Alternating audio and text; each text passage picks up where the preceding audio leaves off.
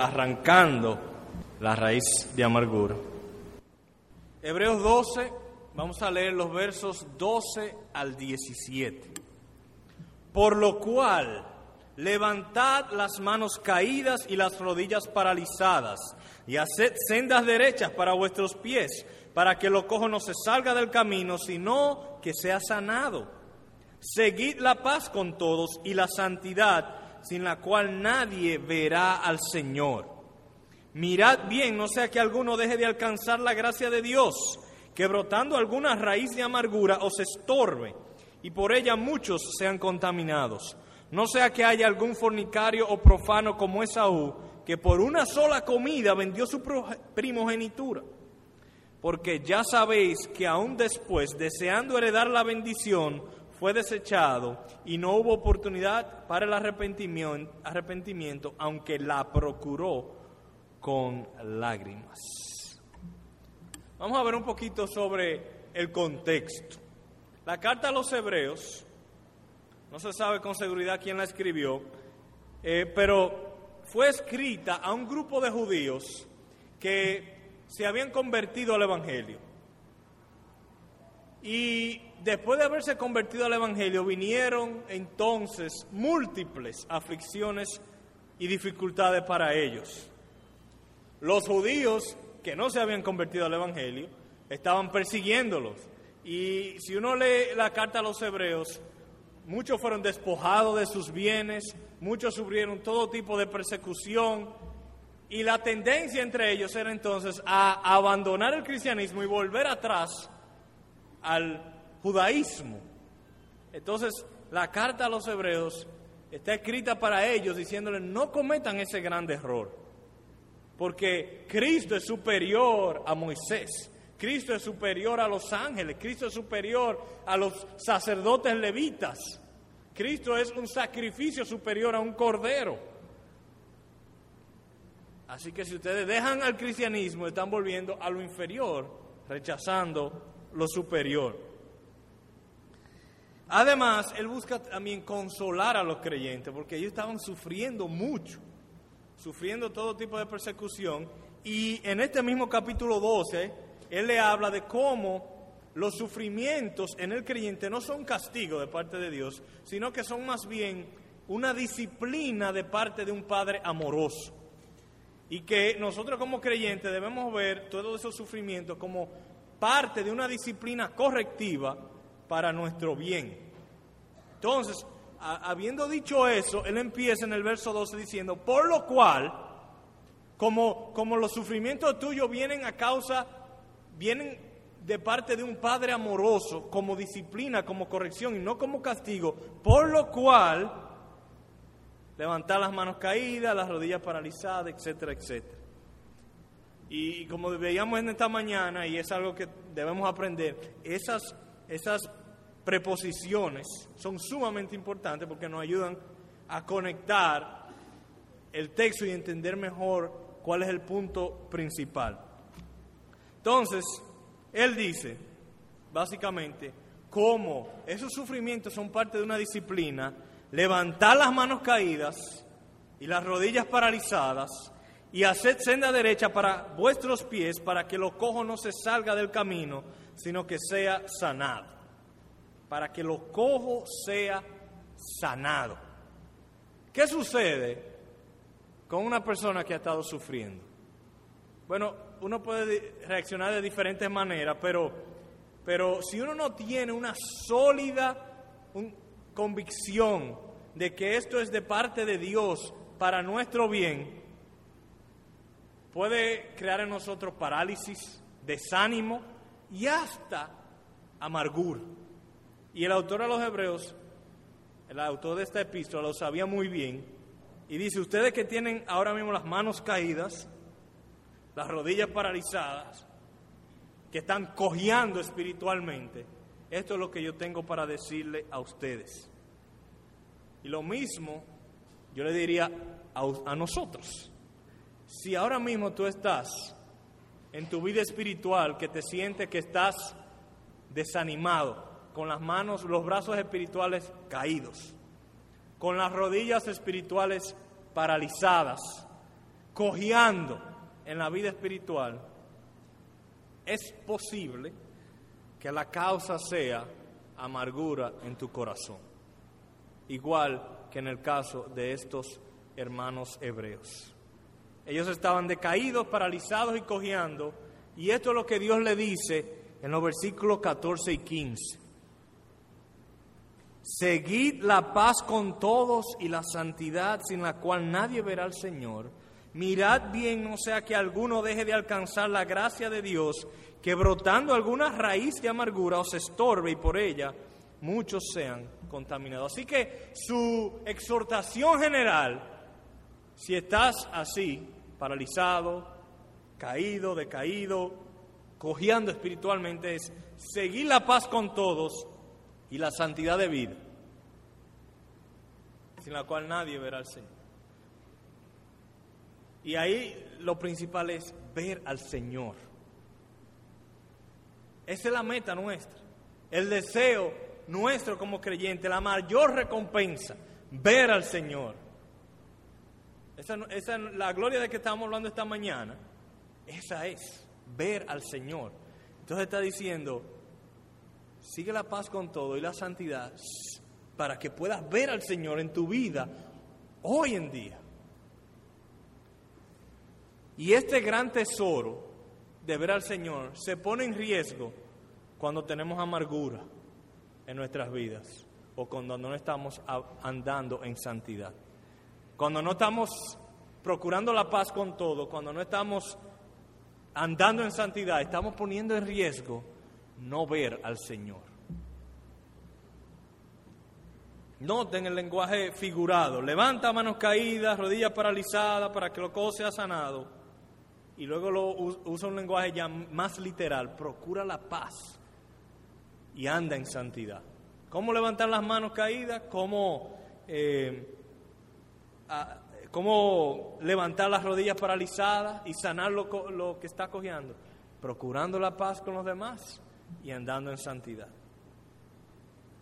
Si no haces eso, no podrás ver a Dios, no podrás disfrutar a Dios. Entonces vamos a ver, el autor da las direcciones y luego trae un ejemplo. Yo quiero ver el ejemplo primero y luego vamos a concentrarnos en sus direcciones. Él utiliza el ejemplo de Esaú.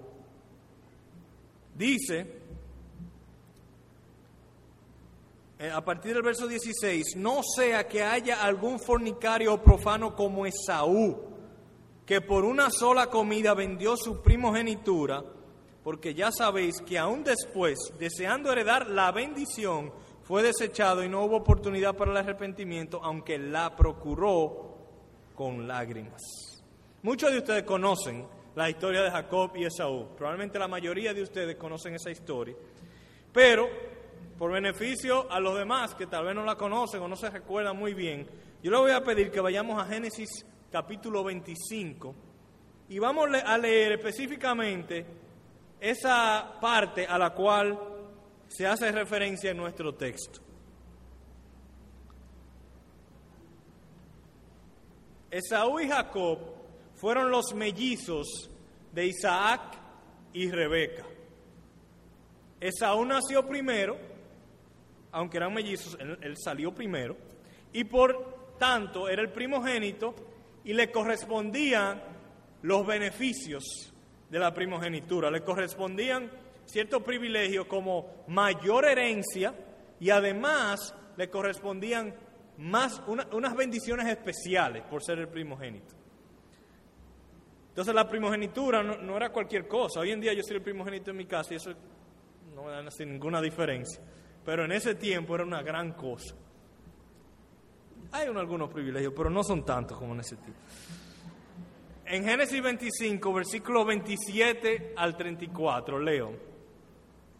Y crecieron los niños, y Esaú fue diestro en la casa, hombre del campo, pero Jacob era varón quieto, que habitaba en tiendas.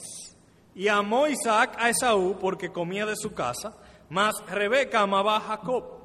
Y guisó Jacob un potaje. Y volviendo Esaú del campo cansado, dijo a Jacob, te ruego que me des a comer de ese guiso rojo, pues estoy muy cansado.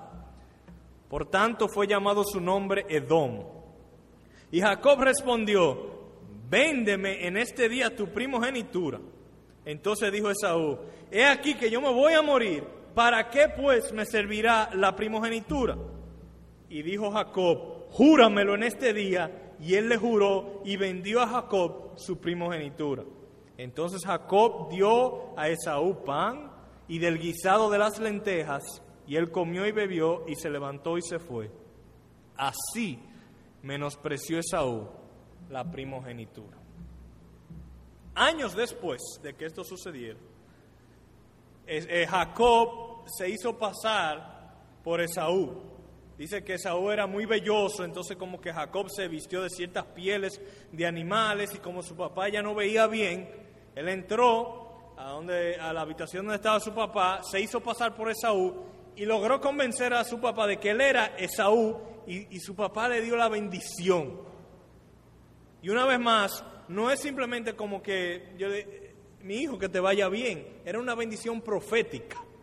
Cuando Isaac le dio esa bendición, se, iba a cumplir lo que Isaac eh, le iba a decir. O sea que eh, no era simplemente como hoy en día, mi hijo, que te vaya bien en los estudios. No, era un asunto sumamente importante, tan importante que, que entonces justo después vino Esaú y supo lo que sucedió y dice la Biblia que dio un gran clamor, gritó, como perdí lo más grande que hay.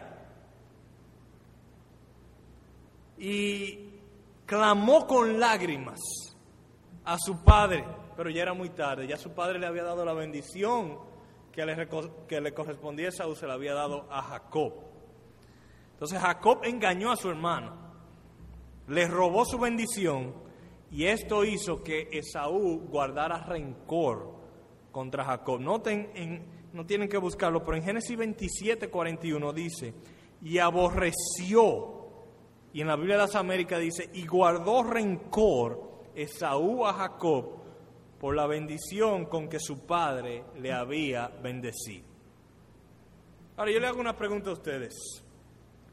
¿Pecó Jacob contra Esaú? ¿Qué ustedes piensan? Yo diría que sí. Lo engañó. ¿Tenía Esaú razón para enojarse contra Jacob? Sí, tenía razón. ¿Tenía Esaú derecho de aborrecer y guardar rencor contra Jacob? Bueno, según el autor de los Hebreos, no tenía derecho de guardar rencor, sino que el autor a los hebreos señala esta amargura como un pecado tan perjudicial para Esaú que a causa de esta amargura no pudo alcanzar la gracia de Dios y no halló ocasión para el arrepentimiento. Eso es sumamente serio.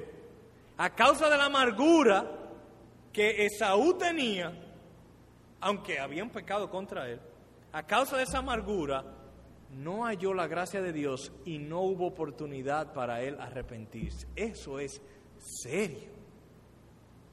Así que Esaú fue engañado, ofendido por su hermano Jacob, pero su ruina no fue perder la, primogenitura. Su, mayor ruina no fue perder la bendición del primogénito. Su mayor ruina fue haber tenido amargura en su corazón y por eso no haber tenido oportunidad para el arrepentimiento.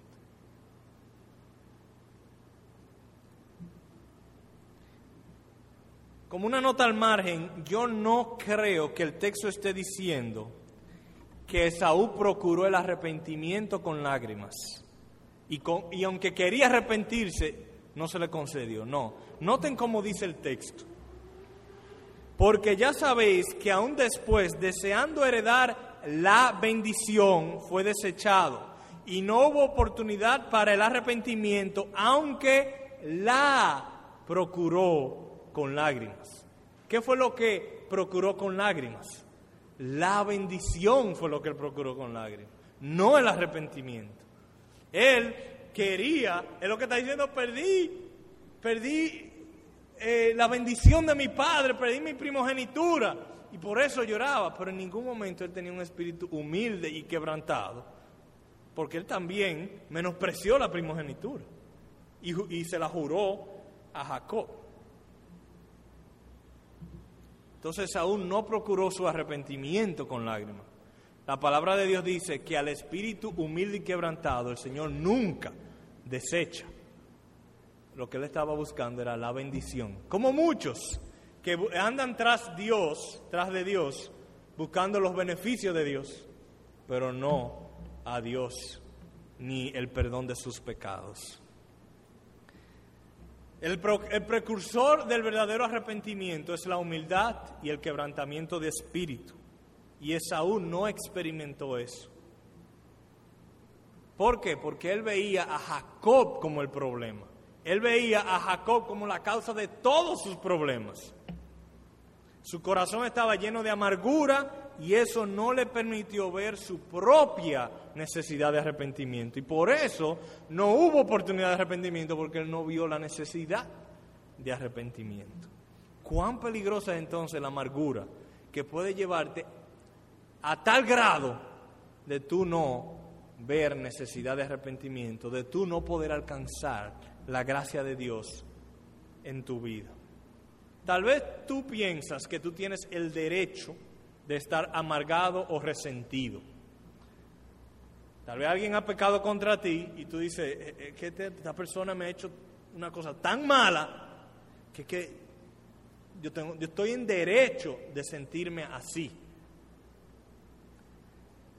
Te sientes con el derecho de albergar ese resentimiento, pero la palabra de Dios dice que eso es sumamente peligroso y te puede llevar a la ruina espiritual como fue en el caso de Esaú. Entonces vamos a ver, volviendo a Hebreos 12 ahora, ya terminamos con el, con el ejemplo de Esaú, los terribles efectos de la amargura. El autor de a la carta de los Hebreos nos menciona tres terribles efectos de la amargura. Voy a leer eh, el versículo 15 de Hebreos 12.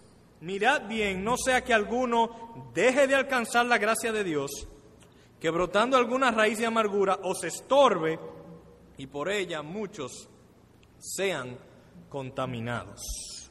Tres terribles y desastrosos efectos de la amargura en el corazón.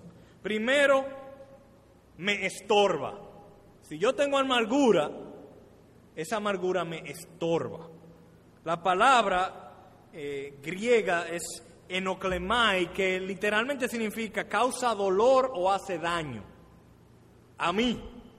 O sea que si, si yo tengo amargura, el primer efecto terrible de la amargura es que me hace, causa dolor y me hace daño a mí.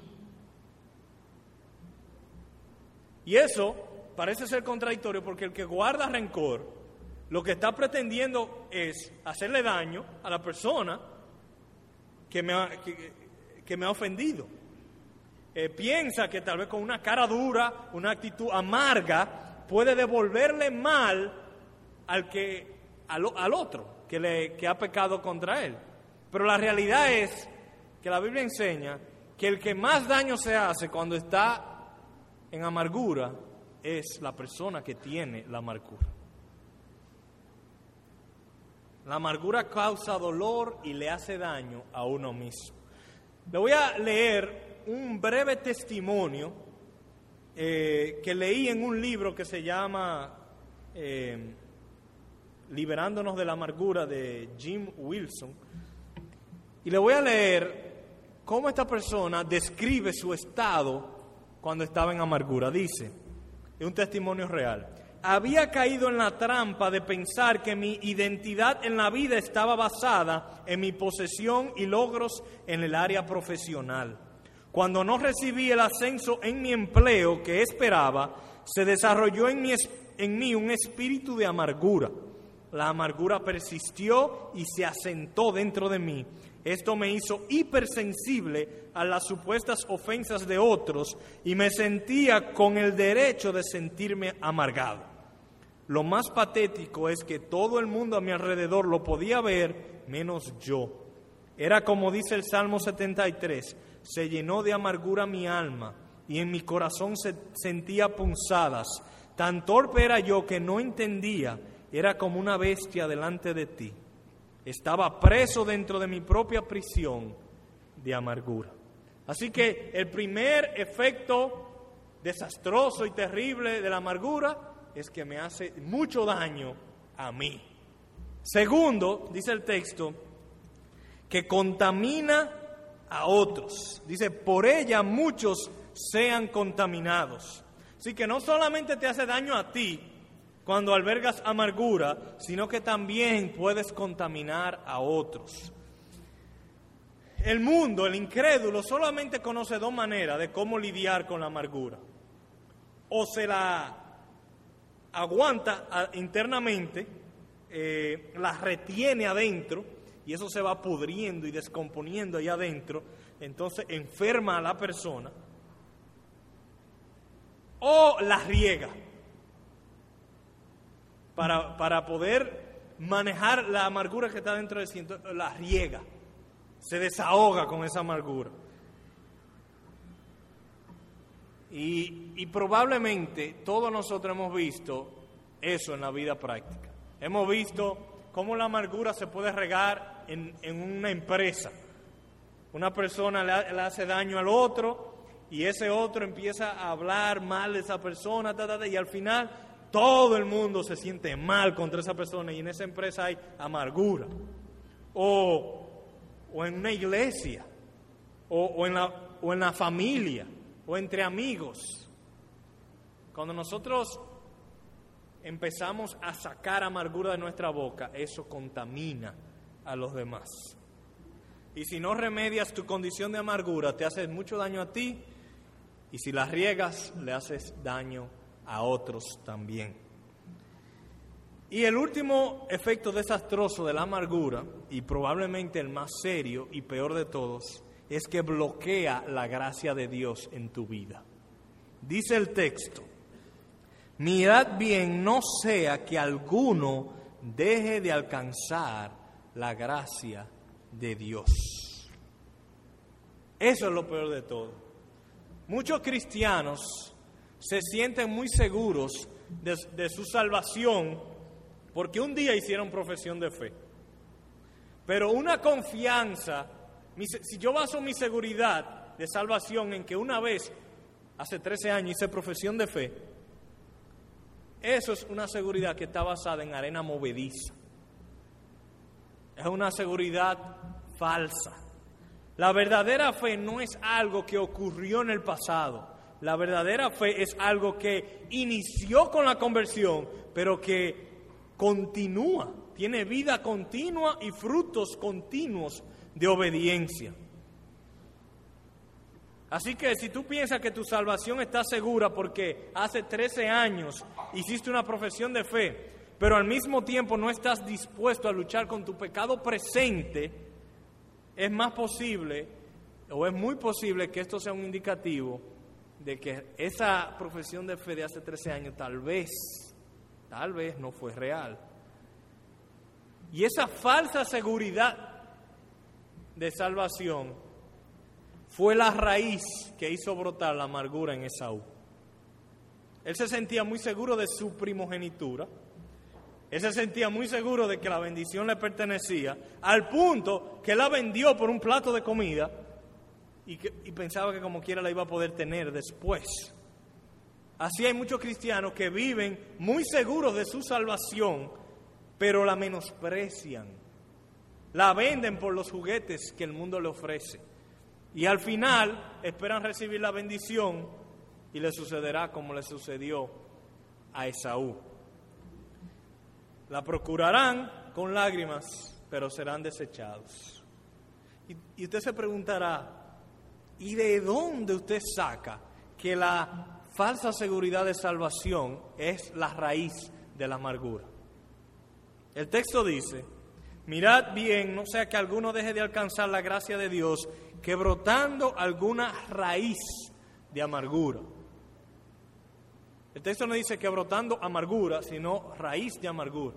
Y la raíz no es lo mismo que la amargura. La raíz viene siendo la causa de la amargura. Vamos a ver un texto que casi seguro estaba en la mente del autor de Hebreos cuando él usó esta frase. El autor de los Hebreos conocía muy bien su Antiguo Testamento. Si usted lee Hebreos, el Antiguo Testamento es citado ahí muchísimas veces, probablemente el libro de la Biblia que más cita el Antiguo Testamento. Él conocía muy bien su Antiguo Testamento y esa frase no se la inventó él. Él la está tomando de un pasaje en Deuteronomio. Vayamos a Deuteronomio capítulo 29. Y los versículos 18 al 19. Y esto nos puede dar más luz de lo que es la raíz de la amargura.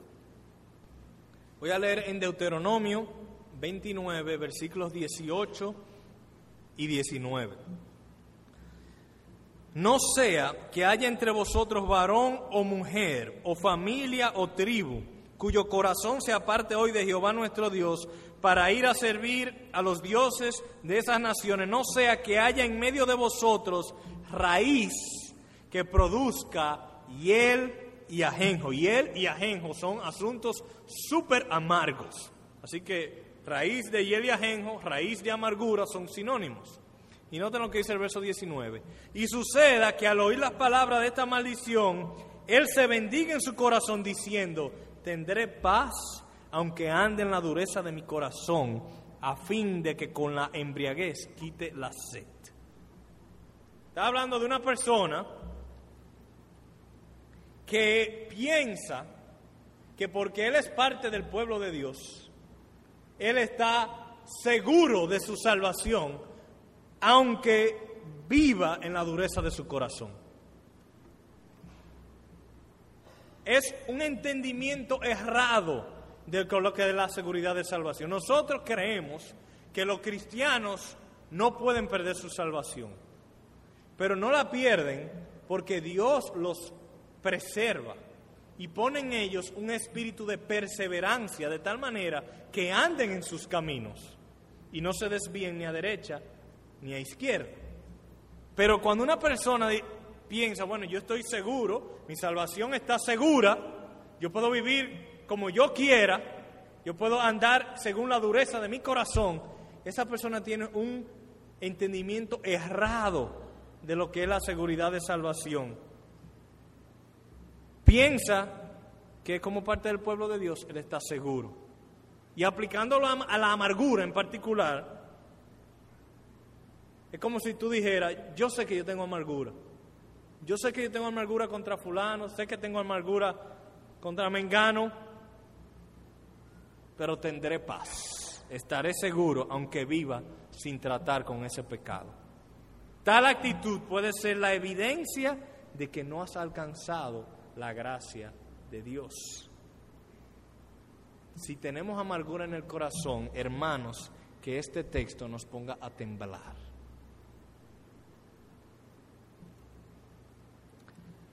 Así que hemos visto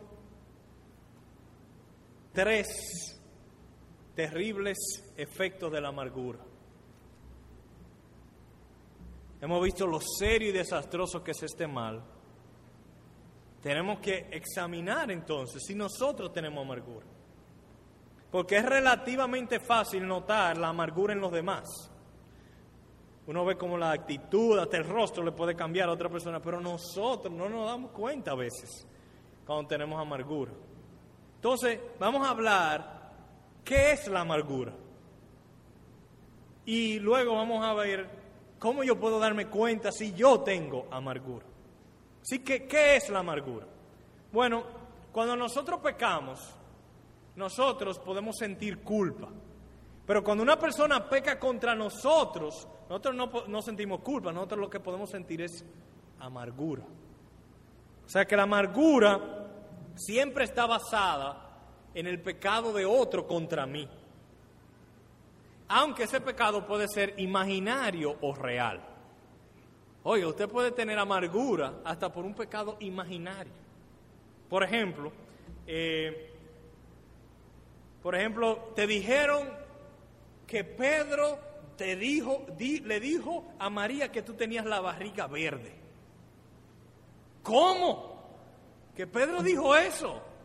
Sí, pero resulta que Pedro no había dicho eso. Pedro nunca dijo que tú tenías la barriga verde. pero ya tú lo creíste el reporte y eso crea amargura en ti. O sea que tú, no solamente uno tiene amargura cuando han pecado contra uno, también uno tiene amargura cuando uno se imagina que han pecado contra uno.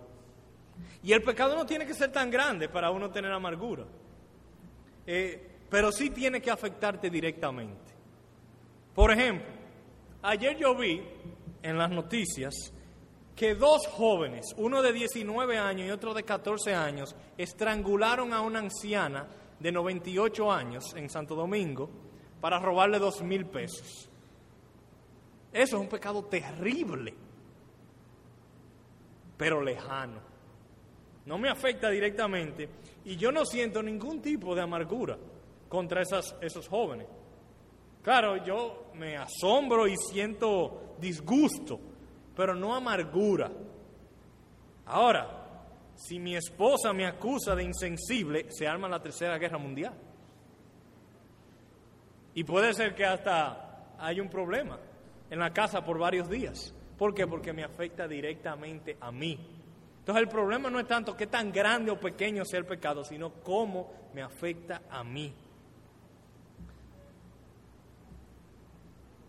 La amargura entonces mientras más, eh, vamos a decirlo de esta manera, mientras más cercana sea la persona que te ofende, más posibilidades hay que tú tengas amargura en tu corazón. Así que los candidatos más eh, posibles a la amargura son los padres, los hermanos, las esposas, los esposos, los hijos, las novias, los novios, los jefes de trabajo, los compañeros de trabajo, los pastores, los hermanos de la iglesia y a veces hasta Dios. Y el amargado se siente que tiene el derecho de estar amargado. Siente que es su derecho y que es lo justo estar así. Entonces la amargura alimenta el orgullo porque produce en nosotros un sentido de superioridad sobre la persona que ha pecado contra mí. Y por eso es que las personas con amargura pueden llegar a sentir hasta placer en la amargura. Hasta placer. Sí, porque si la amargura fuera tan mala, tan desagradable, ¿por qué la albergamos dentro de nosotros? Es porque produce un placer extraño, alimenta nuestro orgullo. Así que eso es, eh, eso es hablando de la amargura, ese, ese resentimiento. ¿Y cómo, cómo yo puedo saber si yo tengo amargura? Le voy a dar algunos síntomas, esto no cubre todo, pero algunos síntomas comunes de amargura. Uno, la amargura recuerda los detalles. Tú has tenido miles de conversaciones en tu vida, miles de experiencias y la mayoría de ellas las has olvidado por completo. Pero tú recuerdas lo que sucedió hace cinco años, lo que te dijo esa persona o lo que hizo esa persona. Lo recuerdas y lo recuerdas con ciertos detalles. Recuerdas sus palabras, recuerda dónde estaban cuando te lo dijo, la manera que te lo dijo, a tal vez hasta recuerda el tono de voz que usó. Y si tú recuerdas todos esos detalles, es probable entonces que tú tengas amargura en tu corazón. Pero tú podrías decir, no, no, no, no es amargura, es que yo tengo una buena memoria. Y por eso es que yo recuerdo los detalles de lo que ella me hizo o él me hizo hace cinco años. Es posible que tú tengas una buena memoria, pero es poco probable que esa sea la razón por la que tú te recuerdas.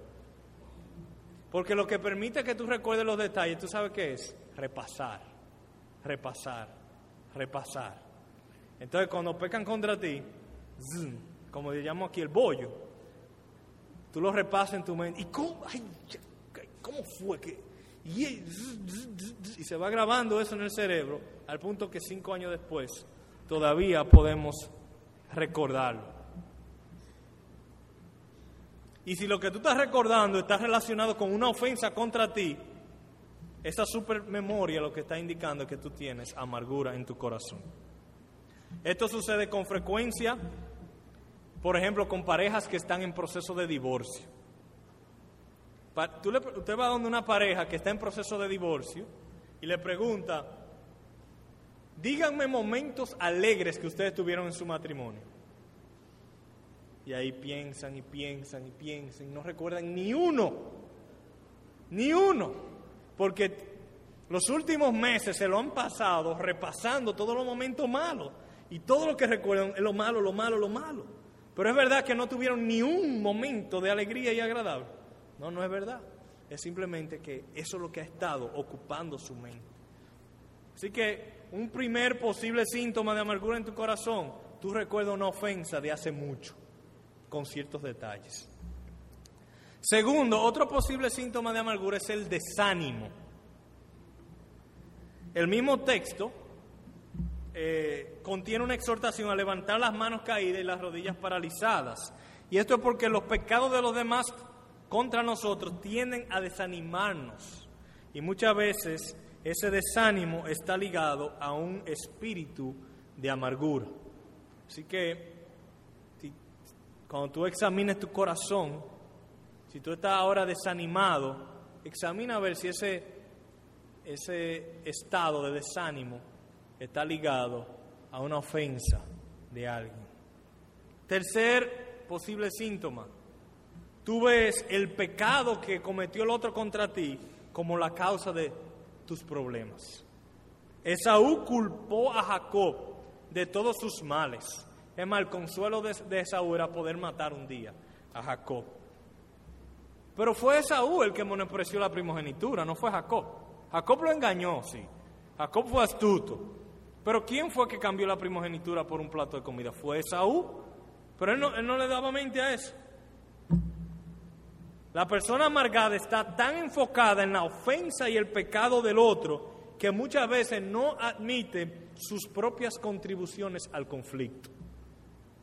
Este conflicto, toda la culpa de este conflicto es de él, y de él. Así que la amargura tiende a eso, a atribuir la falta mayormente al otro. Cuarto posible síntoma, simplemente no puedes tener una relación normal de amor con la persona que ha pecado contra ti. Si tú tienes amargura, no te puedes llevar bien con esa persona.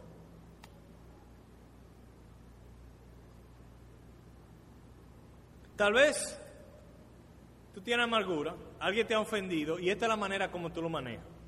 El hermano Roberto te ofendió y para tú no decirle tres cosas, para tú no alterarte, tú simplemente lo evitas. Si tú te estacionaste ahí atrás, en el parqueo, pero el hermano Roberto está en la escalera, tú haces así, sale por el frente y da la vuelta por atrás del edificio para no toparte con el hermano Roberto. Y si alguna vez accidentalmente te topas con el hermano Roberto de frente, bueno, lo saluda, pero ya, lo saludo y, sigo por ahí. Y tú dirás, yo estoy tratando, no estoy explotando, yo estoy tratando cristianamente con la amargura. Pero no, tú estás evitando las circunstancias que sacan a relucir tu amargura. Tú estás tapando tu amargura pero tú no estás trabajando con la amargura. Internamente tú estás igual contra esa persona. Hay una misionera eh, muy conocida que fue a la China llamada Amy Carmichael. Y ella dijo lo siguiente. Noten la sabiduría detrás de estas palabras. No importa cuán fuerte sacudas una copa llena de agua dulce, nunca salpicará agua amarga. Cuando los pecados de los demás nos sacuden, que eso es lo que hacen los pecados de los demás, nos sacuden, vamos a salpicar lo que tengamos dentro. Si lo que tenemos dentro es agua dulce, solo va a salir agua dulce. Si tenemos agua amarga, va a salir agua amarga. Así que el problema de la amargura no se resuelve poniendo tu copa en un sitio estable donde nadie la vaya a sacudir sino el problema de la amargura se resuelve sacando todo el agua amarga de la copa y llenándola de agua dulce. Esa es la manera de resolver el problema de amargura. De tal manera que no importa cuán fuerte te agite el pecado de los demás, lo único que salpique sea agua dulce. Bien, hemos hablado mucho de la amargura. Si el Espíritu te ha convencido de amargura en tu corazón, entonces tú estás listo para el remedio. Vamos a hablar ahora del remedio contra la amargura. Y antes de ir al remedio bíblico, le vuelvo a repetir, el mundo solamente tiene dos maneras de tratar con la amargura. O lo mantiene dentro y se enferma, o lo expulsa y contamina a otros. Pero el Evangelio da el único remedio que sana la amargura, no que la tapa, que sana la amargura. Vayamos a Efesios capítulo 4, donde vamos a ver el remedio evangélico contra la amargura. Efesios 4. Voy a leer desde Efesios 4, 31 a Efesios 5, 2. Quítense de vosotros toda amargura, enojo, ira, gritería y maledicencia y toda malicia. Antes, sed benignos unos con otros, misericordiosos, perdonándoos unos a otros, como Dios también os perdonó a vosotros en Cristo. Sed pues imitadores de Dios como hijos amados, y andad en amor como también Cristo nos amó y se entregó a sí mismo por nosotros, ofrenda y sacrificio a Dios en olor fragante, en olor fragante. Lo primero para uno recibir el remedio evangélico contra la amargura es reconocer que la amargura es pecado. Dios nos manda a quitarla de nosotros. Él no la manda a quitar porque es pecado. Igual que el enojo, que la ira, que la gritería, que la maledicencia y toda malicia. Mientras tú veas la amargura como tu derecho o como una actitud justificable cuando alguien te ofende, tú nunca verás la necesidad de ser sanado de la amargura, de quitarla. Pero claramente las escrituras presentan la amargura como un pecado aunque la otra persona haya pecado contra ti, aunque te haya ofendido, la reacción bíblica no es la de amargura, aunque parezca justo o razonable. Es un pecado que te hace daño a ti, a los demás y bloquea la gracia de Dios en tu vida. Así que para el remedio primero tienes que ver la amargura como un pecado tuyo, como un problema tuyo. Segundo, la amargura hay que quitarla, no taparla. El texto dice, quítense de vosotros toda amargura. Pregunta, ¿por qué no eliminamos la amargura de nuestras vidas? ¿Por qué algunos de nosotros tenemos amargura desde hace tiempo y no la eliminamos? Es porque cuando nos ofenden nos enfocamos en lo que el otro hizo. Pero perdemos de vista que mi reacción amarga ante ese pecado también es pecado. Y muchas veces razonamos de la siguiente manera. Cuando esa persona deje de actuar, así, entonces quitaré mi amargura. Pero yo te pregunto, ¿y si nunca para? ¿Y si esa persona sigue pecando contra ti? Sigue pecando y sigue pecando. ¿Vas a vivir una vida de amargura hasta la eternidad? Vas a vivir prisionero del pecado del otro. No, eh, la Biblia no dice que seamos esclavos solo de Cristo, de más nada ni de más nadie. O tal vez tú razonas de la siguiente manera, cuando Él se arrepienta, entonces yo lo perdono y todo estará bien. Pero eso simplemente no es verdad. Vamos a suponer lo siguiente. Vamos a suponer que fulano te ofendió y tú tienes amargura. Porque tú dices, yo voy a tener amargura hasta que él se arrepienta. Entonces, tú tienes amargura, amargura, amargura y eso está ahí, Y un día de la nada viene el hermano y te dice, perdóname. ¿Tú crees que tú le vas a dar un botón? ¡Tan! Se fue la amargura. No, no se va a ir. Para tú poder perdonar, cuando el hermano venga, yo tiene que haberlo perdonado en tu corazón. Ya tú tienes que haber resuelto ese problema en ti primero, antes de poder otorgarle un real perdón. O sea que el problema de la amargura se resuelve unilateralmente. Tú no necesitas ni el arrepentimiento del otro, tú no necesitas ni la humillación del otro, tú no necesitas que el otro cambie para que tú puedas resolver el problema de amargura en tu vida. Entonces tú podrías decir, ¿y entonces por qué la Biblia manda a corregir a los demás cuando pecan contra nosotros? Dice la Biblia que, que si pecan contra mí yo vaya y los reprenda y entonces que, que si el hermano me oye, he ganado, he ganado a mi hermano. Entonces, la Biblia nos manda a corregir al otro para el bien del otro. Nota lo que dice el texto. Si tu hermano peca contra ti, ve y repréndele. Si te oyere, has ganado, has rescatado a tu hermano. Entonces Dios nos manda a ir donde el otro, no para que nosotros podamos necesariamente sanar nuestra amargura, sino más bien para ayudar al otro, para rescatar al otro que ha pecado, porque es verdad, el otro ha pecado.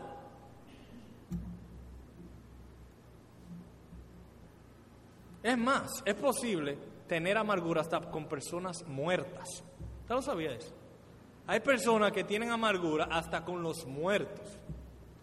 Una persona que te ofendió hace 45 años y todavía tú no has tratado, no has sanado esa amargura en tu corazón, ellos no te van a pedir perdón, te lo garantizo.